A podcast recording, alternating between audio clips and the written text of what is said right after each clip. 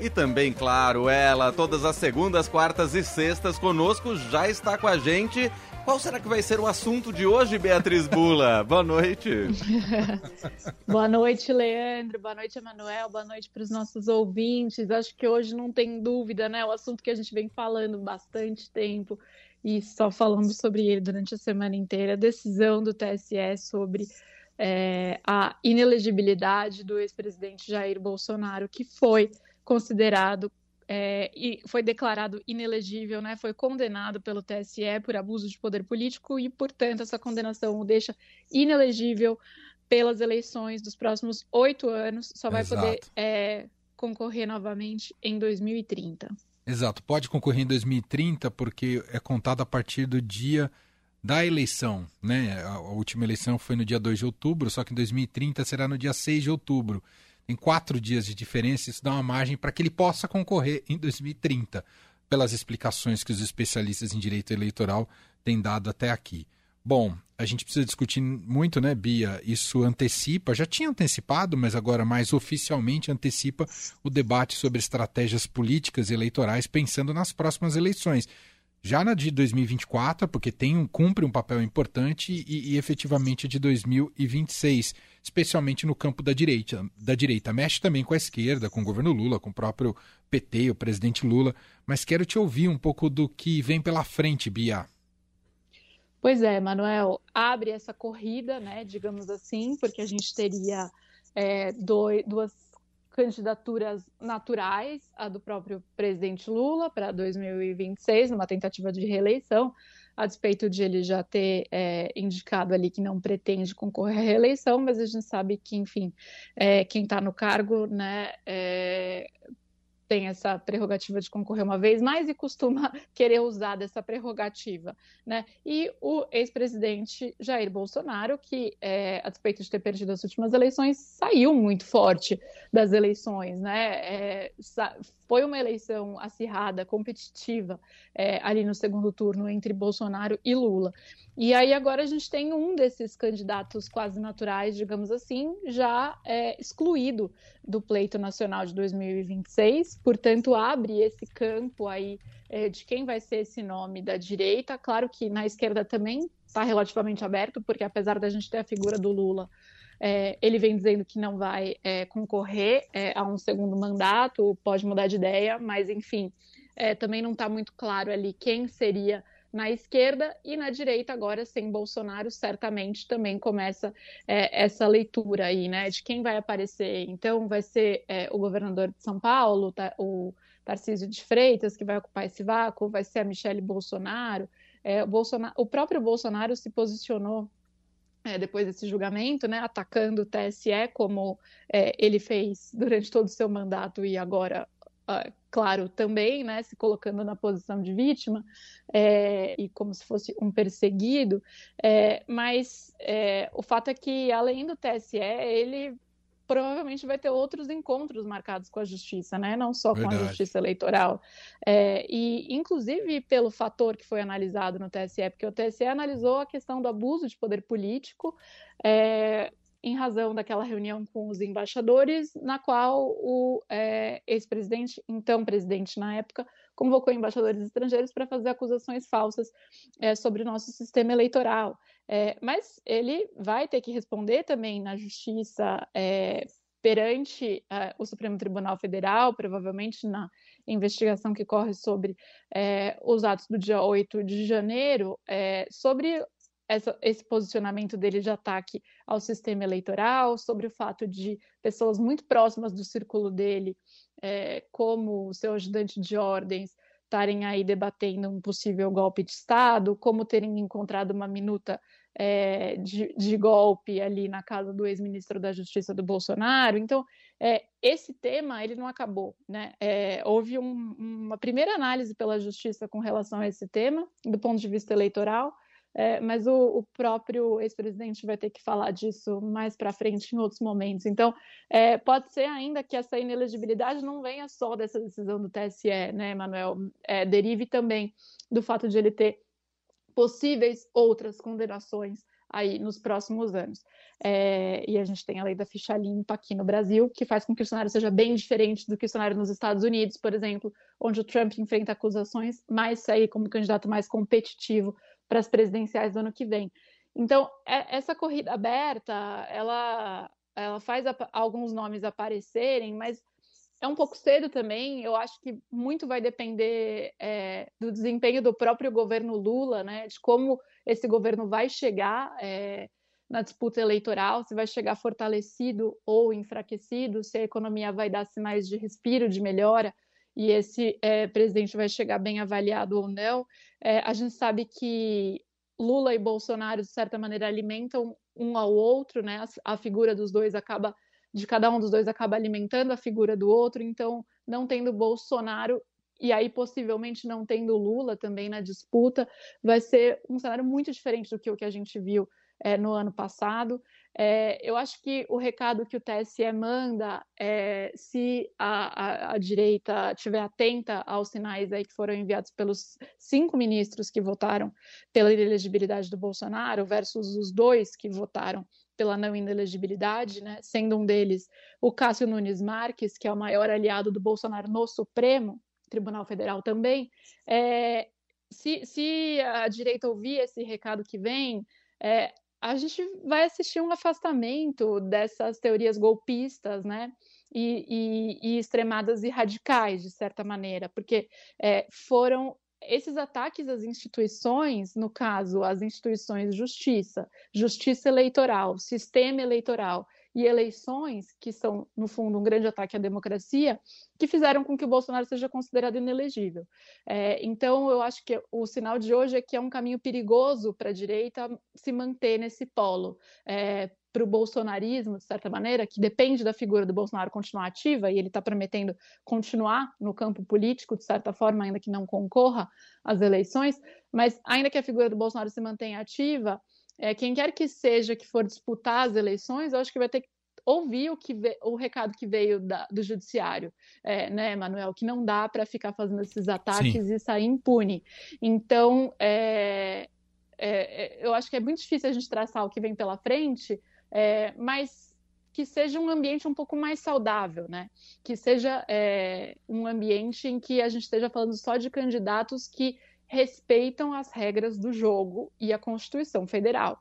E aí, é, para a gente não ter que assistir julgamento sobre inelegibilidade, porque houve, é, enfim, é, um discurso reiterado é, contrário ao sistema eleitoral, contrário ao sistema judiciário, à justiça eleitoral, é, e, portanto, uma incitação aí à, à baderna, para dizer o mínimo, que a gente viu é, em janeiro.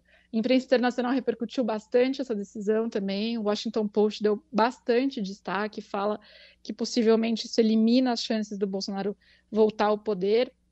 É claro que em 2030 ele pode concorrer de novo, né? Como você disse, os analistas têm, é, especialistas em justiça eleitoral têm apontado para essa linha é, de que ele poderia concorrer já em 2030. É, ele ainda vai estar numa idade que ele consegue concorrer. A gente está vendo aí o presidente Lula, né, numa idade também é, avançada, é, concorreu, ganhou, está tá presidindo, né, está é, ali em atividade, é, mas de fato deixa ele mais distante, até porque perde essa onda de fôlego, de impulso político, né, é, que ele estava vivendo, que ele vive desde 2018, na verdade. É, e que perdeu um pouco de força aí nos últimos meses com tudo que aconteceu inclusive com o silêncio do Bolsonaro, a fuga dele ali para os Estados Unidos, depois o retorno, né? Todo, todo esse começo de ano com ele é, num, bem, bem reativo ali e silencioso até, né? É, em meio a essas investigações todas, mas é, que, enfim, perde, claro, o impulso, perde esse fôlego que ele está tendo agora, o que não significa que não possa voltar ou que não possa fazer um sucessor, não é isso. É, mas, de fato, é, a carreira política dele, nos próximos anos, ela fica inviabilizada, né? pelo menos aí nos próximos oito anos. Sim. Bom, quero te ouvir só até, existe já uma discussão sobre nomes que poderiam liderar essa direita mais próxima mais associado ao Bolsonaro. E entre esses nomes está a, da sua esposa, da Michele Bolsonaro, que já disse hoje que está é, escreveu na sua rede social que está às suas ordens, escreveu estou às suas ordens, meu capitão. Ela tem cumprido ali um papel à frente do PL Mulher, ainda é um pouco incerto se ela de fato é, será o nome, a aposta para 2026, até porque tem muita resistência interna na própria família, que ela precisa superar isso. Mas enfim, acaba virando uma alternativa num certo sentido também, Bia, mas queria te ouvir porque o Bolsonaro pode ter uma influência ainda maior se a Michelle virar a cabeça de chapa, não é? É, é, a minha sensação é que é, essa aura em torno da Michelle e a possibilidade dela se candidatar vai ser mantida estrategicamente é, pelo PL é, e, e, pelo Bolsonaro é, enquanto for interessante, né? É, ela, ela entra num nicho que é um nicho onde é, o PT e a esquerda mostraram que tem muita dificuldade de entrar, que é o nicho dos evangélicos, né? É, foi um, a, ela é de fato evangélica, né? Ela tem um discurso muito forte. É, a gente viu na, na convenção do ano passado, né? Que selou a candidatura do Bolsonaro, foi a primeira vez ali que a Michelle entrou mais de cabeça na campanha. Ela discursou, ela tem um discurso com uma pegada religiosa muito forte. É, e é uma mulher, né? A gente viu que é, são dois segmentos que foram importantes para a decisão do ano passado, né? Evangélicos e mulheres. No caso das mulheres, a rejeição das mulheres ao Bolsonaro é, foi favorável ao Lula. É, no caso dos evangélicos, a campanha do Lula batalhou, batalhou, batalhou para conseguir diminuir a distância é, que tem ali é, com, com, com o Bolsonaro entre esse segmento. É, mas o Bolsonaro ainda sai favorecido, né? Foi um campo onde ele ganhou espaço desde a eleição de 2018. Então, é, a Michelle não, não deixa de ser um nome forte nesse sentido, é, e eu acho que é isso, ela vai ser mantida, até porque aí, se, se decidirem não lançá-la como candidata a presidente, ela já teve uma exposição maior que pode colocá-la mais bem posicionada para alguma outra disputa, né? Sim. Alguma cadeira no legislativo, por exemplo, e tal. É, não está muito claro para mim se de fato é um desejo fazer a Michelle de candidata, tá? Ali por parte do PL, do Valdemar, é, por parte do próprio Bolsonaro, você falou tem resistências até dentro da família, é, tem uma questão de ela ser ou não conhecido o suficiente nacionalmente, é um nome que dá para nacionalizar ou não. É, também tem, é, até ela tem essa entrada, vai, portanto, com mulheres, etc.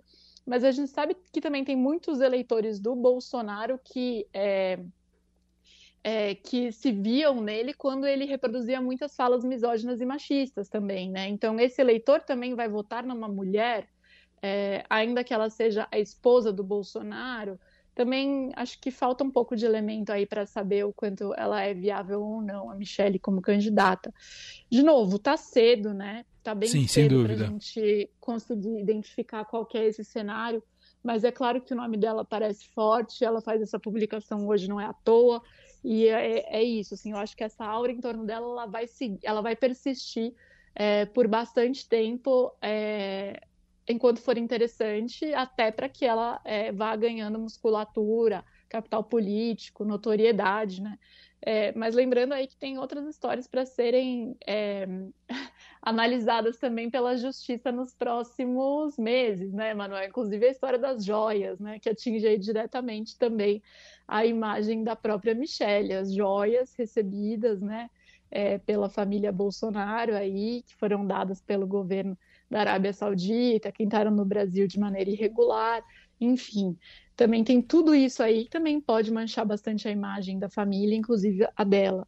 É, mas vamos ver o que, que o que, que, surge. Tarcísio é um nome claramente forte também, apesar de, é, de a minha leitura agora é de que para ele ele é muito jovem, é, é, talvez fosse mais negócio ele seguir como é, governador, tentar se reeleger no estado de São Paulo, a reeleição costuma ser mais fácil né, do que a, a primeira eleição, é, e aí ele ainda terminaria esse segundo mandato é, muito jovem e ainda apto a, a se apresentar aí como um futuro candidato da direita. Mas, enfim, vamos ver quem que começa a preencher esse vácuo de certa forma e quem vai ganhar as bênçãos do Valdemar, né? Que além do Bolsonaro, mas do Valdemar. Bênçãos é do Valdemar é uma frase estranha, eu diria. mas é isso, vamos acompanhar. O debate está todo centrado nisso. Como é que fica esse futuro para o jogo político brasileiro com a saída do Bolsonaro, né, como candidato. Claro que continuará influente, mas vamos inclusive acompanhar o quanto o Bolsonaro vai querer continuar a influenciar o debate, né, e fazer parte, protagonizar uh, esse debate. Tudo isso a gente vai ter que dar tempo ao tempo, até porque ele tem, como a, você frisou muito bem, Bia, ele tem outras outras jornadas jurídicas, outras sagas jurídicas a enfrentar. Bia, por hora, muito obrigado. Esse assunto não vai terminar tão cedo. Bom fim de semana para você. Igualmente para todos nós. Bom fim de semana. Valeu.